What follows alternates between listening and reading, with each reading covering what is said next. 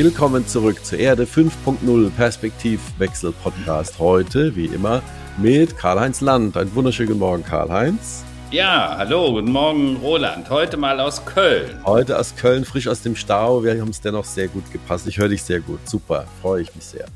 Und heute ähm, ja, haben wir einen sehr, sehr interessanten Gast. Ich begrüße Marc Pfeiffer. Marc, wo bist du uns zugeschaltet? Ich bin heute in Budapest und fahre dann gleich wieder zurück nach Hause nach Wien. Ah, wunderbar. Ja, Marc Pfeiffer, wir hatten im Vorgespräch darüber gesprochen, ist seit Mitte der 90er Jahre äh, beratend tätig im Bereich Luft- und Raumfahrt, ist ein absoluter Experte im, zum Thema ja Verarbeitung von Big Data, um Nachrichtendienste damit auch zu versorgen. Ähm, es geht heute, denke ich, werden wir viel über hybride Kriegsführung, also vor allem Information, Informationskampfführung, Desinformation sprechen, also ein Thema, was natürlich hochaktuell ist und was sehr viel mit Technologie zu tun hat, mit oder ohne künstliche Intelligenz. Das werden wir dann auch gleich heute noch feststellen. Ich freue mich sehr, dass du bei uns bist. Grüße nach Budapest. Vielen Dank für die Einladung und guten Morgen euch. Kommen wir zu unseren Themen des Tages, die natürlich immer drücken und laut sind und äh, es wird immer wilder, äh, scheint es einem. Karl-Heinz, du bist wie immer gut vorbereitet. Was beschäftigt dich denn heute? Also drei Themen. Natürlich die Ukraine-Krise, der Krieg in der Ukraine beschäftigt uns weiter. Aber äh, die Headlines für mich heute waren erstens das Machtwort im AKW-Streit. Ihr habt das mitbekommen. Scholz schlägt sich auf der die Seite der Vernunft. Die Minister von Grünen und FDP konnten sich nicht einigen. Also sprich äh, der Bundeskanzler Olaf, Sch äh, Olaf Scholz von der SPD ein Machtwort. Er räumt die AKW-Frage per Richtlinienkompetenz ab. Äh, Habeck hat dazu gesagt, er akzeptiert äh, die, äh, die Einigung, aber er grummelt so ein bisschen. Äh, die FDP, wie wir uns vorstellen können, ist äh, nicht missgelaunt äh, deswegen. Ne? Die Frage ist, ist das richtig oder falsch? Vermutlich wird das erst die Geschichte zeigen. Aber heute löst es vor allen Dingen die drängendsten Fragen, nämlich wie kommen wir äh, an Energie, an, an und dass die, uns die Netze nicht zusammenbrechen. Das zweite Thema ist, äh, eine schwache Bildungsleistung gefährdet den Wohlstand. Zumindest sieht das das IFO Bildungsinstitut äh, mit einer neuen Studie, ähm, die gemacht äh, wurde, dabei kam heraus, dass nur Hamburg, also die Hansestadt, ihr Bildungsniveau halten konnte. Ähm, und man weist darauf hin, dass man deshalb besorgt sei, ähm, dass die Auswirkungen langfristig auf den Wohlstand negativ sein könnten. Ne? Ist klar, wenn die Leute nicht richtig lesen können, nicht richtig rechnen können, dann hat das auch was mit der Wirtschaftsleistung äh, unseres Standortes zu tun. Und ähm, es habe noch nie einen solchen Rückgang bei Lernergebnissen gegeben, äh, wie man das jetzt in dieser IQB-Studie erfasst hat. Das ist sehr bedenklich. Ne? Ihr wisst, ich sage immer, Bildung ist der Schlüssel zu allem. Naja, und der letzte Punkt, den ich auch noch besprechenswert finde, äh, dass äh, Frau Baerbock sagt, die EU kündigt Maßnahmen an. Ähm, und zwar hat Annalena Baerbock Sanktionen gegen die iranische Sittenpolizei äh, verhängen lassen oder angekündigt, dass man das auch auf EU-Ebene tut. Und Ziel sei es, die Verantwortlichen für die brutalen Verbrechen an Frauen, Jugendlichen und Männer zur Verantwortung zu ziehen, sagt die Grünen Politikerin äh, am Rande der EU-Außenministerkonferenz. Sehr bedenklich. Ihr wisst alle, im Iran wird massiv demonstriert. Die Menschen lassen sich scheinbar nicht mehr einschüchtern. Und die Mullahs fangen scheinbar an, ein bisschen äh, äh Angst zu bekommen, was vielleicht nicht das Schlechteste ist ja, das waren so meine Highlights äh, des Tages, neben dem, was wir sowieso in den letzten Monaten schon viel gehört haben. Oh ja, oh ja. Marc, wir hatten ja gestern auch im Vorgespräch äh, äh, gesprochen. Was sind so deine Themen ja, des Tages Karl heute? Karl-Heinz hat mir schon mal dann zwei geklaut, sozusagen, aber gut vorbereitet ist immer Wahnsinn. Ähm, die AKW-Thematik äh, ist, ist eins, die mich auch äh, sehr, sehr angeschaut hat, vor allem, weil es, wie gesagt, glaube ich, meiner Meinung nach vernünftig ist, ähm, weil eben im Endeffekt das, die Thematik Endlager und sowas spielt ja keine Rolle, ob das jetzt äh, ein paar Monate länger oder kürzer läuft. Ähm, Protest im Iran, die äh, eine Athletin, die in Korea aufgetreten ist, ohne Kopftuch, ist auch jetzt verschwunden, die Elna Sedekabi. Ja. Ähm, eines von vielen, vielen Schicksalen. Äh, es sind ähm, zur Unterstützung der Religionspolizei ähm, Hezbollah äh, Militante vom Libanon auch in den Iran geschifft worden, um, um dort die Religionspolizei zu unterstützen, nachdem die reguläre Polizei äh, teilweise die Brutalität nicht mehr mitträgt. Ähm, das heißt, ist, meine Hoffnung ist in gewisser Art und Weise, dass es eigene Eigendynamik äh, annimmt und vor mhm. allen Dingen, dass es ähm, keinerlei westliche Einmischung gibt, nachdem jegliche westliche Einmischung die letzten Jahre, Jahrzehnte in dieser Region nicht sonderlich fantastisch geendet ist, habe ich meine großen Hoffnungen, dass es diesmal von äh, innerhalb des Staates mal was funktioniert. Die ähm, Ukraine, da ist ein Thema, was mich sehr stark beunruhigt. Das ist die, die zunehmende an ähm, die zunehmende Bedrohung auf äh, zivile Infrastruktur und, und zivile Gebäude mit Drohnen. Ähm, das zeigt eine doch äh, stark veränderte Kriegsführung in Richtung, dass nun ziemlich klar und deutlich ist, dass das nicht, ähm, mhm. nicht mehr das Interesse ist, das Land zu halten, sondern einfach nur zu zerstören oder einzunehmen, sondern mhm. einfach nur noch zu zerstören, ähm, weil ansonsten würde man die Infrastruktur behalten. Das mhm. ist kein, keine gute Tendenz. Ähm, die Lieferung vom IRIS-T, Luftabwehrsystem von Deutschland, finde ich eine gute Idee. Und mhm. etwas, was am Rande nur hervorgekommen ist, was glaube ich sehr wichtig ist, die Erhöhung des Welternährungsprogramms von Österreich, nehmen wir mal die österreichische Perspektive, weil ihr habt ja auch Hörer dort, äh, von 1,6 Millionen auf 20 Millionen pro Jahr. Mhm. Finde ich eine sehr, sehr gute Maßnahme. Da sollten sich einige andere Länder mit dran äh, beteiligen. Mhm. Äh, zumal von Anfang an in dieser Ukraine-Krise ähm, Nahrungsmittel, Düngemittel als äh, Waffe eingesetzt wurde im Sinne von ein äh, Migrationsfluss, den wir jetzt gerade auch in Europa ankommen sehen, auszulösen, mhm. verwendet wurden. Ja. Also das sind so, so Punkte dort. Ja. Du, du sprichst was sehr Wichtiges an. Das äh, hatte ich auch auf dem Radar, äh, Marc, und zwar das ganze Thema äh, Flüchtlinge, Afrika und Hunger.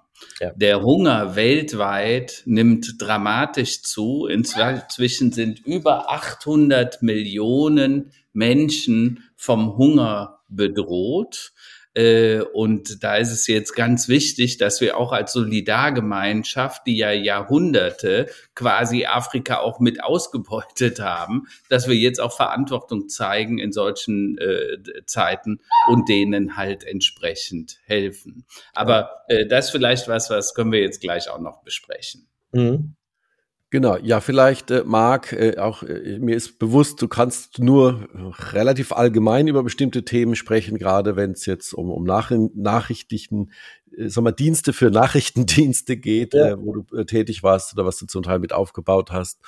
Äh, inwieweit siehst du denn die, sagen wir mal, erstmal Informationsbeschaffung, Informationsverarbeitung, aber auch die Manipulation, die mediale mhm. Manipulation auf jeglichen Ebenen. Es gab in den letzten zwei Wochen sehr viel Diskussion über ein, neues Buch von, von Brecht und, und äh, Welz, äh, Welzer. Ähm, das ist in aller Munde. Ähm, möchte mhm. da nicht in Verschwörungstheorien reingehen heute, aber ganz allgemein auf einer technischen und auf einer praktischen Ebene, was deine Erfahrung angeht. Inwieweit und seit wann sind denn Informationen auch Waffen und werden ganz strategisch auch genutzt, aus deiner Erfahrung her? Also großstrategisch ähm, braucht man einfach nur ein bisschen zurückgehen in der deutschen Geschichte und da sind wir bei dem guten alten Volksempfänger. Äh, das war das erste Mal, dass ein Massenmedium äh, sehr gezielt eingesetzt wurde, um ja. strategisch äh, eine Bevölkerung in eine Richtung vorzubereiten. Das, was sich seitdem, und jetzt werde ich sehr flapsig, weil wir haben ja auch nicht so viel Zeit, ähm, geändert hat, ist einfach nur das Trägersystem. Ob das jetzt die, ja. der Ether war, die Zeitung, ähm, dann später irgendwelche Chatboards, ähm, äh, dann die, die, die Hölle des Twitters, äh, Facebook und, und all das. Das sind alles nur Sachen, die nachher gekommen sind. Interessant ist allerdings dabei, dass die Leute, und das haben wir ja im Vorgespräch auch kurz ange, angetouched, ähm, missverstehen die Macht der Medien. Ähm, mhm. Es gehen sehr, sehr viele Leute jetzt auf soziale Medien los und, und sagen, die sind das Übel der Welt. Ähm, in, mhm. Im Extremfall jetzt natürlich sehr stark überzogen genommen. Was jedoch der Punkt ist, ist die Glaubwürdigkeit von sozialen Medien ist in jeder Medienumfrage ziemlich egal, wo man hinschaut in der Welt, deutlich unter 50 Prozent. Und zwar massiv deutlich. Mhm. Ähm, ich glaube, in Deutschland ist es, ist es irgendwo zwischen 30 und 40 Prozent. Äh, und das ist relativ quer durch Europa. Mhm. Während äh, Radio und Fernsehen doch eine erheblich höhere Kredibilität ähm, genießen. Und deshalb gehen auch viele dieser ähm, Schwurbler, nennen wir es in Österreich, ähm, oder Verschwörungstheoretiker in fernsehähnliche Formate jetzt und ähm, bilden auch äh, Mainstream-Medien in, in der Aufmachung nach, halt im Internet, um eben diese Kredibilität zu erlangen. Äh, wir haben vorhin über, über Trump gesprochen als, äh, äh als ein, ein Akteur, der von Medien in dem Sinne profitiert hat. Äh, und da ist Cambridge Analytica gefallen. Und äh, der Karl-Heinz und ich haben ja schon vor einiger Zeit mal äh, darüber gesprochen. Der Hauptfaktor dort äh, ist ziemlich sicher nicht Cambridge Analytica gewesen, mhm. da er ansonsten die Küstenstaaten gewonnen hätte. Mhm. Ähm, allerdings in, dem, in den Flächenstaaten die, die doch erheblich non-urban äh, sind und sehr viele Leute extrem viel Radio mhm. verwenden während ihrer Fahrt zur Arbeit, die teilweise eine Stunde, anderthalb Stunden ohne Stau äh, sind. Mhm. Äh, dann werden die Sorte sehr stark beeinflusst und Radio hat in den meisten Märkten eine Kredibilität hoch in den 80ern, teilweise in die 90er mhm. hinein. Ähm, das heißt, wenn ich es auf Radio gehört habe, mhm. äh, dreht es viel tiefer rein und ich habe einen konstanten, ruhigen Begleiter im Auto dabei. Ja. Das geht viel, viel tiefer in die, ähm, ins Bewusstsein oder Unterbewusstsein von jemandem hinein. Also, Ähnlich wie bei Podcasts eigentlich. Genau. genau. Also genau. Marc, das, was du sagst, ist ja, äh, das Radio ist ein sequenzielles Medium. Du hörst mhm. immer nur eine Sache gleichzeitig, vielleicht noch ein bisschen mit Musik unterlegt. Und du wechselst natürlich den Sender nicht so oft. Ne? In der Regel ist das ja so, dass Leute beim Einsteigen ins Auto, ne, je nachdem, ob die Frau oder der Mann gefahren ist, dann verstellen die den Sender und dann bleibt der mhm. so für die nächsten Stunden, Minuten, manchmal sogar Tage. Ne? Es gibt Leute, die haben wahrscheinlich einen Sender ihres Radios äh, während des, äh, der drei, vier Jahre Leasingzeit niemals geändert. so. Das ist Beeinflussung. Jetzt sagst du selber, ähm, die sozialen Medien werden da teilweise überschätzt. Warum? Weil die Credibility nicht so hoch ist wie die des Radios. Ne? Also das heißt, die Menschen wissen, in den sozialen Medien ist viel ungefiltert, viel unkontrolliert, ungeprüft.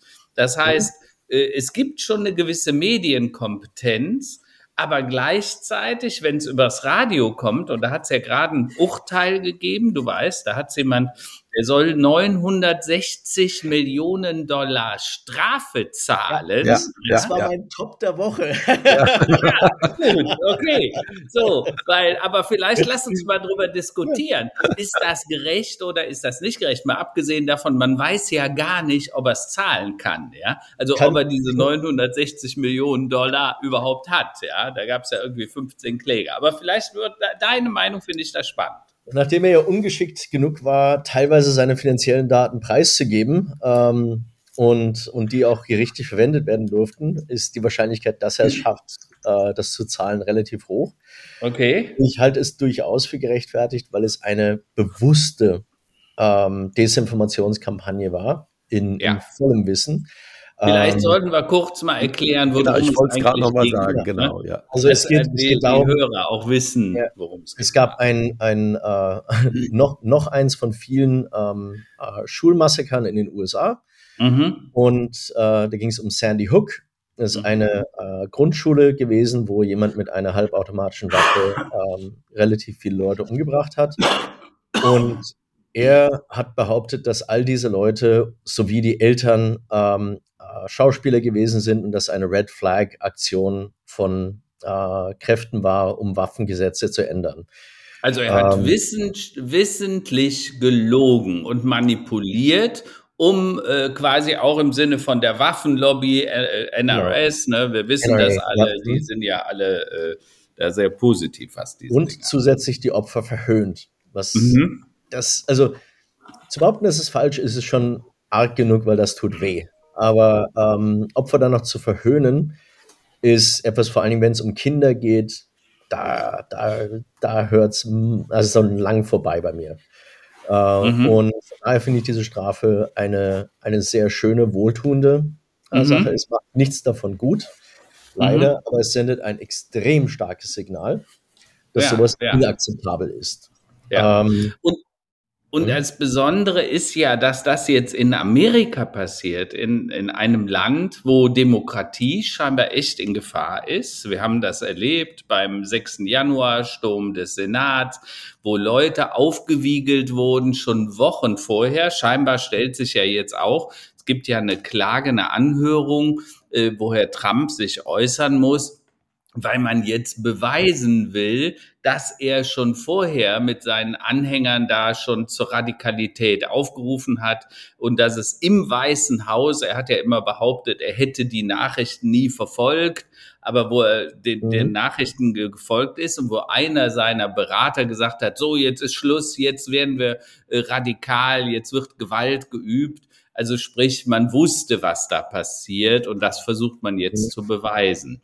Ähm, die Kraft der Medien. Erzähl uns ein bisschen was. Information. Du hast ja für mit C-Labs für eine Organisation, für eine Firma gearbeitet. Ihr habt Nachrichten gesammelt, sie aufbereitet um sie für äh, Behörden, für Governments, also für Regierungen bereitzustellen, dass die besser informiert sind, was sich so weltpolitisch tut. Also wenn es äh, Iran, Irak, Contra-Affäre, dann habt ihr geguckt, wie viel, wie oft erschien das in den Nachrichten, in den Zeitungen äh, äh, und so weiter und habt das aufbereitet, so dass man daraus äh, Informationen, äh, äh, Entscheidungen ableiten konnte.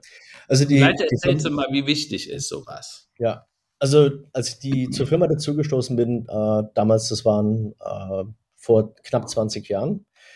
Ähm, mhm. Und damals war das eine Firma, die äh, sich nur auf Fernseh- und Radio-Monitoring ähm, spezialisiert mhm. hat. Und äh, all das andere, man darf nicht vergessen, dass das war dann 1900, ähm, ah, 2003, wo ich dazugekommen bin. Mhm. Ähm, das war gerade so der Anfang des Internet, äh, im, im Sinne mhm. von als Content-Maschine äh, wo jeder dran mhm. teilhaben konnte und auch selber Content äh, publiziert. Ähm, und wir haben also dann dort gesehen, wie sich das Ganze von Fernsehen, Radio und Web, wie es damals hieß, was klassische ähm, äh, Nachrichtenseiten waren, gewandelt hat in andere Bereiche auch, äh, wie soziale Medien oder User-Generated Content. Und das war sehr interessant, diese Reise zu erleben, äh, mhm. wo man halt gesehen hat, da gibt es eine Veränderung. Jeder kann auf einmal ein eigener Journalist sein. Jeder ist in der Lage, etwas zu, ähm, zu dokumentieren, zu zeigen, äh, ein, ähm, eine Meinung oder ein, ein Blickwinkel äh, beizubringen. Und auf einmal ist die Information irrsinnig reichhaltig geworden. Und mhm. es gab allerdings auch dazu Möglichkeiten, diese dann wahnsinnig einfach zu verändern. Also wenn jetzt die, die Zeit vergleicht, und wir gehen jetzt mal zurück zu irgendwo Mitte der 90er, ähm, da, da gab es Anfang der 90er einen sehr guten Film, Wag the Dog, wo es darum ging, wie man in Fernsehen ähm, eine Bevölkerung manipuliert. Sehr guter, sehr empfehlenswerter Film mit einem, einem fantastischen Cast und, und sehr gut geschriebenen Dialogen. Und da ist einer der, der Sätze, it's true because I saw it on TV. Also es ist mhm. wahr, weil ich es auch im Fernsehen gesehen habe. Und das galt halt damals auch. Und das hat sich dann halt über die Zeit ähm, gewandelt und an dieses musste man sich irgendwie adaptieren. Das heißt, die, die gesamte Medienlandschaft ist unheimlich fragmentiert worden. wenn wir nochmal zurückgehen in die 90er, ähm, da hatten wir dann gerade mal die, äh, das Privatfernsehen in Deutschland mit, was war es damals, RTL, ähm, mhm. Sat 1 und mhm. Pro 7, glaube ich, waren die, die ersten drei dann, wenn ich mich recht erinnere. Und das ja. waren dann mhm. sechs Sender oder sieben Sender, die man dann hatte. Das war schon eine Weltmacht. Und ähm, das hat sich gewandelt in, naja, schaut jetzt mal selbst, äh, was in euren Satellitendingern steht, mit wie viel hundert oder, oder äh, hunderten von Kanälen man jetzt ähm, belustigt ist, wo man alles sehen kann von äh, Sport, äh, irgendwelchen Kulturveranstaltungen, irgendwelche wilden Polizeiverfolgungsjagden, Nachrichten und Nachrichten in bestimmten Sprachen. Und es fragmentiert natürlich äh, alles. Also dieses gesamte Medienangebot ist, ist unheimlich breit geworden. Mhm. Und gleichzeitig ist allerdings der Kuchen für Medien nicht in demselben Schritt gewachsen. Das heißt, jetzt haben wir das Glück, dass wir in, in Deutschland und Österreich staatliches Fernsehen haben, was, was doch eine recht gute Qualität hat und auch ein stabiles Korrespondenten- und, und Content-Netzwerk. Mhm. Aber ähm, Privatsender müssen natürlich das Ganze auch stemmen ähm, mit erheblich weniger Ressourcen. Und da fällt dann natürlich, was, was die Informationsglaubwürdigkeit betrifft oder Expertise von Journalisten, fällt eine Menge hinten runter. Mhm.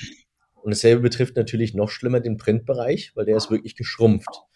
Ja. Und ja. Das, das ist also etwas, wo man jetzt den Medienraum verbreitert, aber mhm. unheimlich flach macht. Äh, mhm. Gleichzeitig. Und wie ja. stehst du denn, Marc, äh, wir haben hier eine lange Diskussion in Deutschland zu den öffentlich-rechtlichen. Ne? Mhm. Braucht es die, müssen die jeden Ding, jedes Ding mitnehmen? Ich erinnere hier das Thema Gendering. Mhm. Ne? Mhm. Also müssen die jetzt immer Rednerinnen und so weiter, Politik Rinnen sagen, äh, muss das vorangetrieben werden und überhaupt die Rolle des öffentlich-rechtlichen wird ja auch gerne schon mal in Frage gestellt. Äh, in der Schweiz ja. so passiert, in Österreich also passiert, aber in, auch in Deutschland. Ähm, Was sagst du denn jetzt als Medienexperte dazu, äh, dass man diese Frage stellt? Oder sagst du, das ist äh, erstmal grundfalsch? Also das öffentlich-rechtliche, auch wenn ich nicht mit allem einverstanden bin, in welche Richtung der öffentlich-rechtliche rechtliche Sender gehen, ähm, äh, da ähm, muss ich sagen, es ist ein wichtiges Institut. Äh, man mhm. braucht das. Ähm, ja. Und ja. man sollte es auf unabhängige Füße stellen. Äh, es muss auch eine eigene, eine eigene Meinung haben. Ähm, diese ganze Gender-Diskussion ist, ist für viele sehr, sehr schwierig. Ähm, und wenn jetzt vor allem dann Gender-Diskussion und die LBGQ, die ganzen Buchstaben da zusammennimmt, dann äh, hat man da ja auch praktisch dadurch, dass man nur gendert auf zwei Geschlechter, dann auch wieder das reduziert. Also das ist auch wieder eine separate Diskussion, die auch nicht mehr dann ist dann. Aber ähm, es wird immer komplizierter, ja.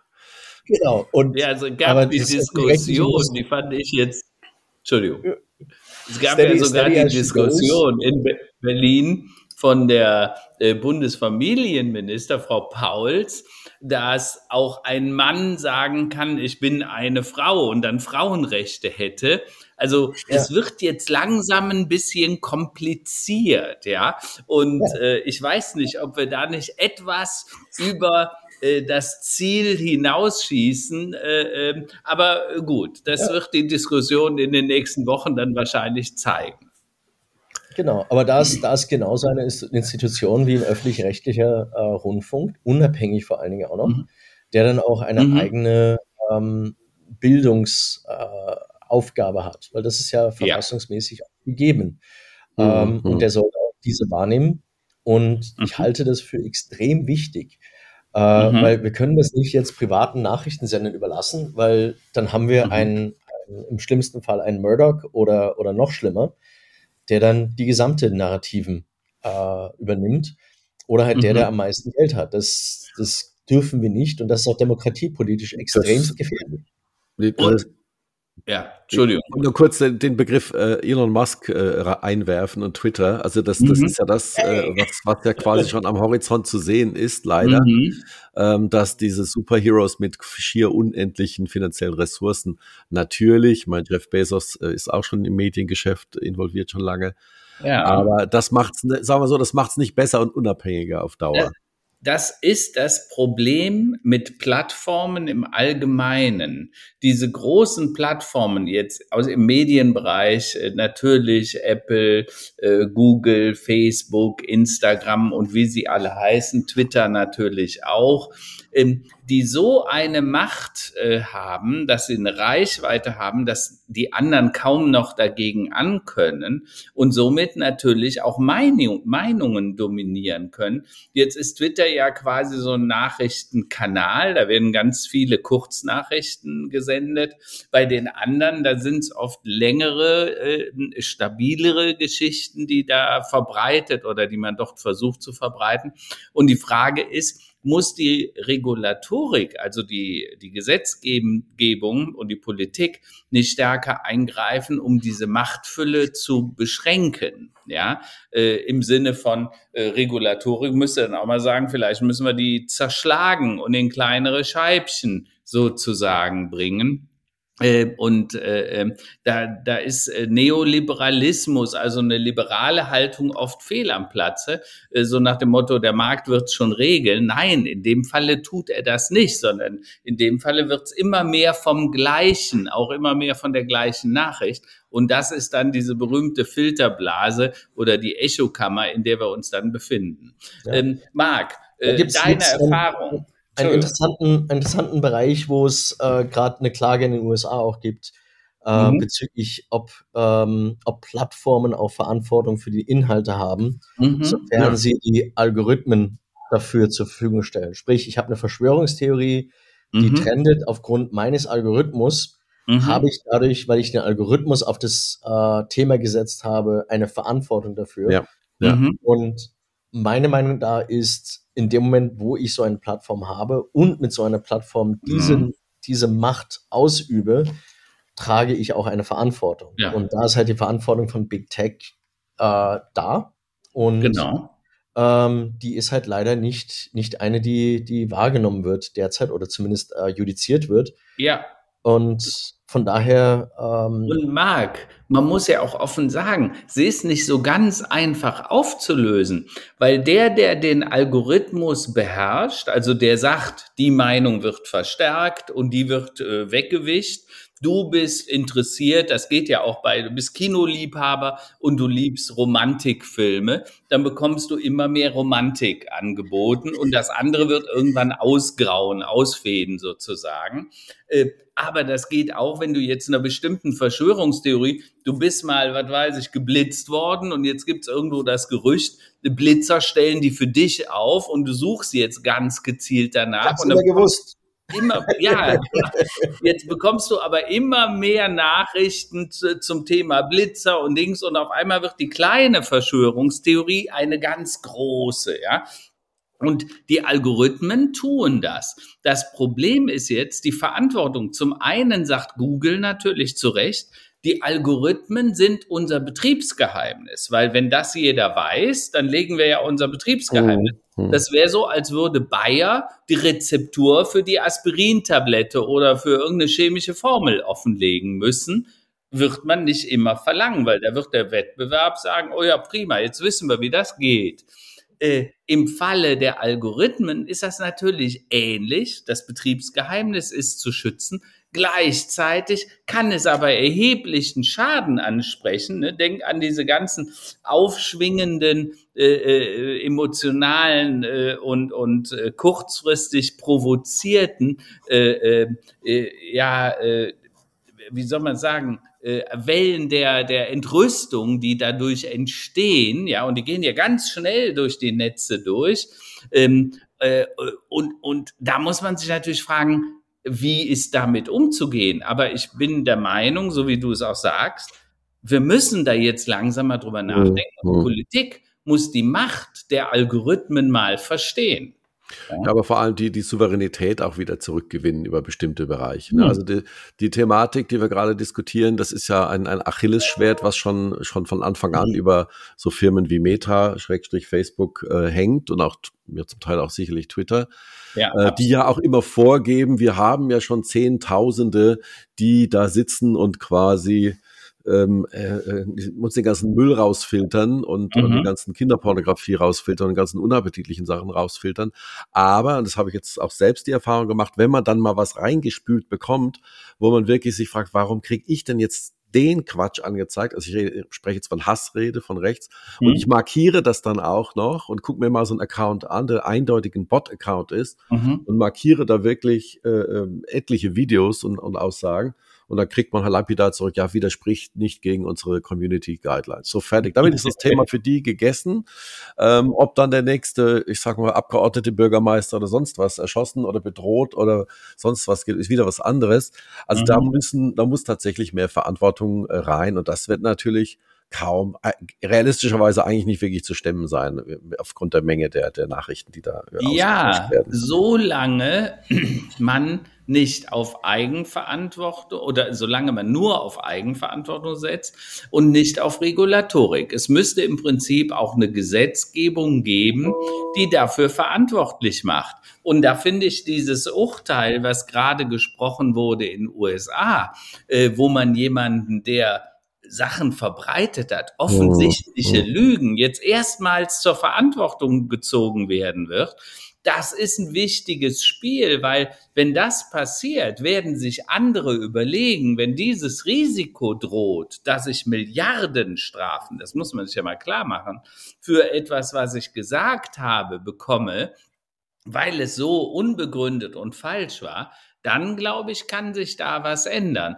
Das muss dann nur in allen Gesetzgebungen der Welt so sein. Ne? Dann nutzt es nichts, wenn der sagt, ich habe meinen Server in Panama oder auf den Cayman Islands äh, und dann ist er nicht greifbar. Ne? Ja, aber kannst du die deutsche Strafverfolgung dir vorstellen, die dann äh, quasi untersuchen muss, äh, ob das jetzt eine Hassrede war oder gegen welchen Paragraphen ein Nutzer da. Also sowohl die Plattform, für die wird es sehr schwer, aber natürlich auch mhm. die faktische Verfolgung von solchen Straftaten, das mhm. ist ja mhm. kaum zu bemessen. Also insofern. Naja, aber wir hoffen, dass die Menschen ähm, so ein bisschen mehr Roland, man sieht, an den Tag legen. Man sieht, in Amerika passiert zum ersten ja, Mal. Ja, äh, und ich würde mir wünschen, stell dir mal vor, Boris Johnson, im Moment haben wir ja in England massive Probleme. Mhm. Ähm, Milady Tuss hat ja jetzt echt, steht diese Woche vor einem Misstrauensvotum. Äh, und sie war ja glühender Anfänger vom Brexit und von ja. Boris Johnson. Äh, was hat Boris Johnson seinem Land angetan? Ja, Der, das Land wird noch Jahrzehnte vermutlich unter den Entscheidungen leiden, die er damals gemacht hat, auch weil er manipuliert hat. Ne? Er hat damals ange angeblich 600 Millionen, die jedes Jahr gespart werden könnten, wenn man nicht mehr in der EU war. Ich bin sicher, die haben die 600 Millionen schon zehnmal ausgegeben in der mhm. Zwischenzeit. Und jetzt stellt sich die Frage, müssten nicht auch Politiker für ihr Handeln verantwortlich gemacht werden, wenn sie Dinge gemacht haben, die wirklich massiv falsch, also die echt manipulativ und die nachweisbar falsch waren. Ne? Ähm, und äh, der, der Fragestellungen wird man sich in Zukunft stellen müssen. Absolut, absolut. Politische Haftung, oh je. und Marc, was ich dich noch fragen wollte, du hattest ja eben so schön, äh, bist du so schön eingestiegen, ähm, vor, vor nicht ganz so vielen Jahren gab es dann irgendwie drei TV-Sender, staatliche, öffentlich-rechtliche, äh, staatlich klingt so bitter, öffentlich-rechtliche klingt irgendwie lockerer. Dann kamen da private Sender dazu, immer noch mehr. Dann kam das Internet dazu. Eigentlich ist es ja ein Segen, dass man mehr Informationen hat. Und das war ja auch immer das, das Heilsversprechen des sogenannten Web 2.0, dass der Konsument mhm. auch zum Sender wird und sich und partizipieren kann. The wisdom of the crowds. Jetzt sind wir ja an einem Punkt, wo wir fast schon zu viel Information haben, wo es total wichtig wird für jeden einzelnen Menschen, wie filtere ich das, wie bewerte ich das. Also das heißt, ähm, Medienkompetenz ist ja quasi eine Kernkultur, äh, sagen wir mal, äh, äh, äh, Technik, die man beherrschen muss heutzutage. Ist, warum ist gelingt das nicht? Und warum gibt es immer mehr Aggression und dieses Schwarz-Weiß-Denken? Die, das ist richtig und vor allem diese gefühlten Wahrheiten und dass die Menschen sich nicht mehr die Zeit nehmen, sich mal wissenschaftlich oder fundiert äh, mal tatsächlich eine runde Meinung zu bilden, sondern nur von Headline zu Headline zu Headline springen. Ja. Also ich habe in der Schule, das ist jetzt schon ein paar Jahre her, äh, noch Medienkunde gehabt. Mhm. Ähm, meine Kinder nicht mehr. Und äh, das, das ist interessant zu sehen, dass, dass solche Fächer eben nicht mehr existieren, obwohl sie jetzt viel wichtiger sind mhm. als, als, mhm. damals. Ähm, nicht, dass sie damals unwichtig gewesen sind. Nur wir haben jetzt praktisch ein, vielleicht sogar zwei Generationen, die das nicht gehabt haben. Mhm. Und äh, die sind dem Ganzen gegenüber auch ähm, ausgeliefert. Das, das andere ist, durch die Algorithmen, die funktionieren halt teilweise gut, teilweise nicht so gut. Und das, was sie halt mhm. im Endeffekt vereinfachen, ist zu sehen, mit was erreiche ich die meisten Emotionen. Ja. Und das immer auf den, auf den extremen äh, mhm. Seiten. Ja. Und eine, eine ähm, nuancierte Diskussion ähm, zu führen zwischen äh, politischen Gegnern ähm, oder mhm. Pro-Impfen, Kontra-Impfen, ob es, äh, mhm. wo Corona ausgebrochen ist, all diese Sachen, das geht halt mhm. nicht mehr, weil wir einfach nicht mehr die Zeit haben, weil wir einfach auch viel mehr Informationen aufgreifen. Von daher sind diese mhm. simplen Erklärungen für komplexe Probleme unheimlich attraktiv geworden. Und das ist ja auch das, was, was unsere lieben äh, Autokraten, äh, Freunde hier auch in diesem Land, ähm, gerne mhm. verwenden äh, und was auch zieht. Und dabei ja. wird die, die breite Mehrheit in der Mitte ähm, zu, zum Schweigen gebracht, ähm, weil eben die, der Eindruck entsteht, dass es eben nur diese zwei Positionen gibt. Mhm. Und äh, wir sind nicht mehr in der Lage, eine vernünftige Diskussion durchzuführen und einander mhm. zuzuhören, mhm. ähm, weil alles immer nur schwarz oder weiß oder äh, mhm. ja oder nein ist. Ja. Und dieses Nuancierte dazwischen fehlt uns komplett. Das, das ist ja auch was Wichtiges. Also wir nennen unseren Podcast ja auch Perspektivwechsel, um einfach mal auf die andere Seite äh, zu schauen. Und an der Stelle möchte ich mal einen Filmtipp aussprechen. Ich habe am Wochenende äh, eine Reportage gesehen, kann man in der Mediathek äh, auch sich angucken über äh, Orwell und Huxley, die beiden Autoren. Mhm. Orwell, wir kennen das Buch 1984. Ähm, er hat vor 70 Jahren, genau wie Huxley, äh, der hat das Buch geschrieben, Schöne neue Welt. Mhm. Und die mhm. haben beide Szenarien von einer Zukunft gezeichnet, in der die Vernetzung da ist, die Medien äh, quasi rund um den Globus, alles ist sehr bequem in der schönen neuen Welt. Bei Orwell kommt es ein bisschen brutaler rüber. Da ist die Diktatur der Mächtigen und so weiter. Wir kennen diese Geschichten. Jetzt muss man sagen, vor 70 Jahren hatten die eine Weitsicht, die war schon verrückt, ja. Also wenn man sich heute anguckt, was tatsächlich ist, auch was tatsächlich möglich ist und was die beiden damals schon erahnt haben, quasi zwei Intellektuelle, die sich in London da getroffen haben vor 70 Jahren und dann quasi diese unterschiedlichen Szenarien. Ähm, die Frage, die wir uns äh, stellen äh, müssen, ist, in welcher Welt wollen wir denn morgen leben? Ne? Technologie ist weder gut noch böse. Es kommt immer darauf an, was man daraus macht. Ne? China macht aus Technologien einen Überwachungsstaat. Das wollen wir sicher nicht. Gleichzeitig kann können Daten, kann Technologie Leben retten. Das kann uns helfen, äh, Menschen zu schützen, äh, effektiver zu sein. Eine Smart City braucht 70, 80, 90 Prozent weniger Energie, weniger Rohstoffe, weniger Ressourcen. Das ist wünschenswert. Jetzt ist nur die Frage, wie können wir damit umgehen, dass wir ethisch und moralisch solche Regelwerke schaffen, die es verhindern, dass es zum einen diese Diktatur der großen Plattformen gibt, ja, also diese massive Dominanz und gleichzeitig ein Leben, was wirklich lebenswert und dann auch noch human ist, was äh, also auch im besten Sinne liebenswert ist, wo man sich auch noch lieb haben kann. Ja? Äh, Marc, wie, wie, wie sag, was sagst du, wird nötig sein, um das zu tun? Ha, ähm, ja, also das, das eine ist, Big Tech ist, ist zu groß und ist zu groß geworden und unreguliert. Das, da haben wir mhm. ein massives Problem, das allerdings nicht mehr von einzelnen Akteuren gelöst werden können. Ja. Aber wenn wir jetzt die, äh, die Größe und, und Macht von Meta oder, oder von Alphabet anschauen, mhm. ähm, das, das ist schwierig. Und, und mhm. vor allem, wenn man die Terms and Conditions anschaut, dann ist es ja noch wilder. Also, ja, klar. Ja, ähm, du gibst alles und kriegst ja, nichts. Kriegst, kriegst nichts und hast keine Rechte und, und ja. wenn du dich über Sachen beschwerst, ist es halt noch, noch schwieriger. Von daher, ähm, diese, diese Macht ist eigentlich schwer zu brechen und mhm. da muss man irgendeinen disruptiven Akteur fördern, der sowas mhm. möglich macht. Möglicherweise durch, durch transparente Algorithmen, dass ich eben mhm.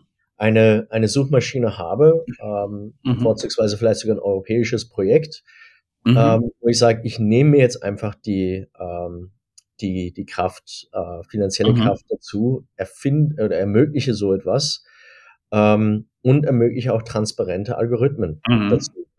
Äh, wo ich einfach sagen kann, okay, ich kann mir auch den, den Google-Algorithmus verwenden, aber ich kann auch den Algorithmus vom Karl-Heinz oder vom Roland mir nehmen, mhm. ähm, die halt anders gestaltet sind. Ja. Äh, das, was, das Ding ist ja auch, ähm, mhm äh, Meta oder, oder, oder auch Alphabet leben ja von ähm, äh, Werbeanschaltungen mhm. und natürlich wollen die das nicht hergeben. Das Klar. heißt, das, das ist etwas, wo man eigentlich auch diese Plattformen trennen müsste. Mhm. mhm. Ähm, genauso wie man ja in, in Medien diesen redaktionellen und den ähm, Werbeteil trennt. Werbeteil trennen sollte. Mhm. Ähm, wäre sowas wahrscheinlich in, in einem Antitrust-Verfahren notwendig. Mhm. Dass irgendjemand die, äh, den Mut hat, so etwas durchzuführen, ja. ist, glaube ich, komplett illusorisch, vor allem mhm. bei der Lobbyarbeit, die mhm. da möglich ist. Und ja. beide Seiten, äh, leider gibt es ja in den USA nur zwei Parteien in dem Sinne, ja, äh, hätten irgendwelche äh, fantastischen, radikalen Argumente, warum das nicht geht. Ähm, ja. nach Einwurf kleiner Münzen von ein paar Lobbyisten. ja, aber, aber da muss man sagen, Roland und ich, wir sind ja engagiert bei einem Unternehmen Perfect ID. Da geht es nur darum, Datensouveränität wieder in die Hände des Souveräns zu bekommen, nämlich des Bürgers, und dafür sicherzustellen, dass äh, die Behörde, das Finanzamt, aber auch das Unternehmen nur die und die Daten bekommt, die man will und dass man dem die Daten auch wieder entziehen kann. Also äh, wer will, kann gerne mal auf der Website gucken. Äh, perfectid.com ist da, glaube ich, eine ganz gute Adresse. Aber ähm, wir sollten zum Schluss kommen, weil ich weiß, wir haben heute einen harten Anschlag, Roland. Genau, genau. Also wir werden sehen, das Thema Information, Desinformation wird uns noch lange, lange beschäftigen. Kommen wir zu den Tops und Flops der Woche. Ähm, mhm. Ich würde gerne mal anfangen diese Woche. Bitte. Ähm, das hat auch was mit dem Ort zu tun, äh, wo du gerade bist, Marc, mit Budapest. Also im All, also es geht übertragene Sinne über Ungarn. Ähm, für mich Flop der Woche, also Top der Woche und Flop der Woche einerseits. Fangen wir mhm. mit dem Flop an. Äh, das Interview von Orban äh, in Berlin mit der Berliner Zeitung und Cicero kann man online sicherlich finden.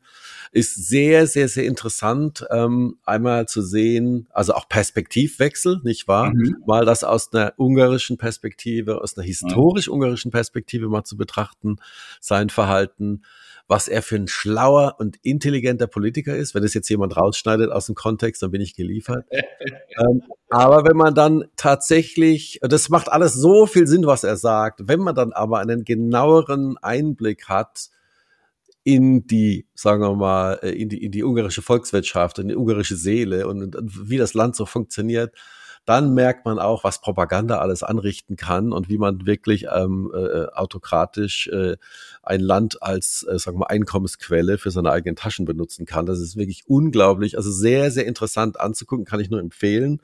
Äh, und der, die, die Kernaussage war letztlich, er freut sich darauf, dass Trump zurückkommt.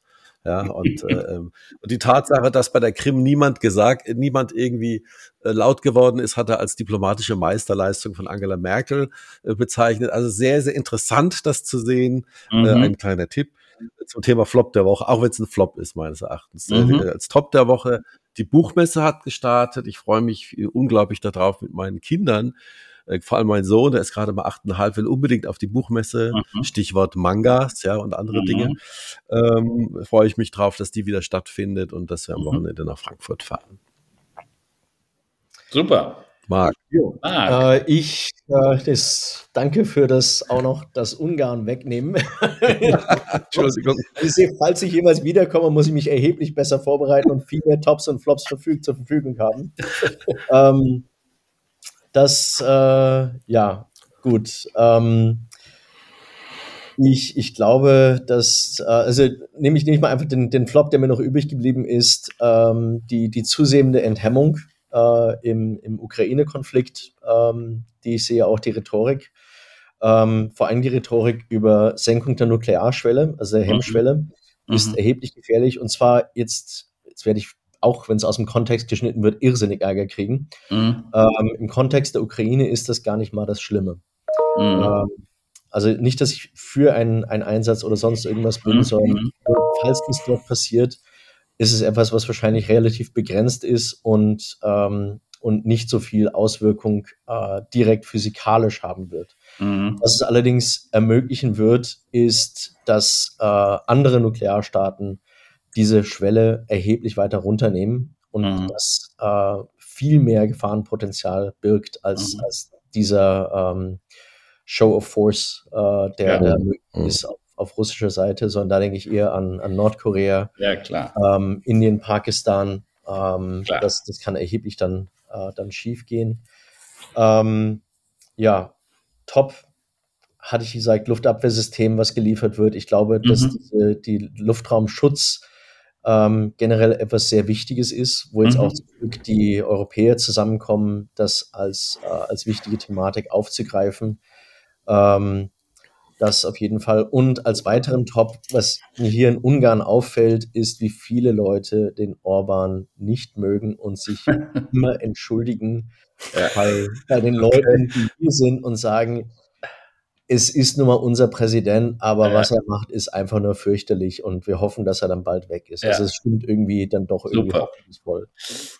Gut, äh, den Flop hast du mir jetzt weggenommen. Ne? Wie brutal Putin in der Ukraine vorgeht, ist einfach unglaublich. Aber ein Top. Ähm, äh, Roland betrifft uns beide. Wir haben vor etwas mehr als zweieinhalb Jahren eine Firma äh, begleitet, Rallyfy.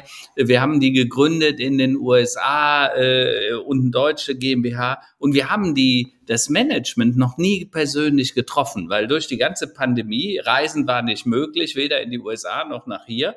Jetzt, nach zweieinhalb Jahren am Wochenende, kommen die Amerikaner das erste Mal rüber und wir haben sozusagen eine Company-Zusammenführung, wo wir das erste Mal alle zusammen. Wir werden äh, zum äh, Gasthaus Pefken gehen, dann schönen Abend. Ich habe eingeladen zu mir nach Hause, dass wir auch mal zelebrieren, weil das haben wir ja. jetzt zweieinhalb Jahre nicht gekonnt und da freue ich mich unglaublich drauf. Und richtig. da freue ich mich auch, dass wir uns dann mal in die Arme nehmen können, mal richtig physikalisch drücken. Äh, es geht nicht nur um digital, umso digitaler die Welt, ne, mit, mit Videokonferenzen und, und Zoom-Meetings, umso größer wird die Sehnsucht nach nach Haptik, nach Fühlen, Berühren des Menschen und deshalb freue ich mich sehr auf dieses kommende Wochenende und die folgenden Tage, wo wir ein paar Management-Meetings machen. Definitiv, das wird, das wird super. Na, vielen, vielen Dank, Marc. Äh, dir noch eine gute Zeit ähm, in Budapest. Und ähm, danke dir, Karl-Heinz. Äh, Karl-Heinz, wir sehen uns Sonntagabend. Ähm, ja. Genau. Ansonsten allen eine erfolgreiche Woche, bleibt gesund. Äh, denkt dran, Covid ist genau. noch nicht ganz weg, auch wenn die andere Dinge groß scheinen jetzt momentan. Und Krise ist Chance, immer, ne? Das immer sowieso. Das sowieso. Alles klar, danke euch. Danke. Tschüss. Ciao. Ciao.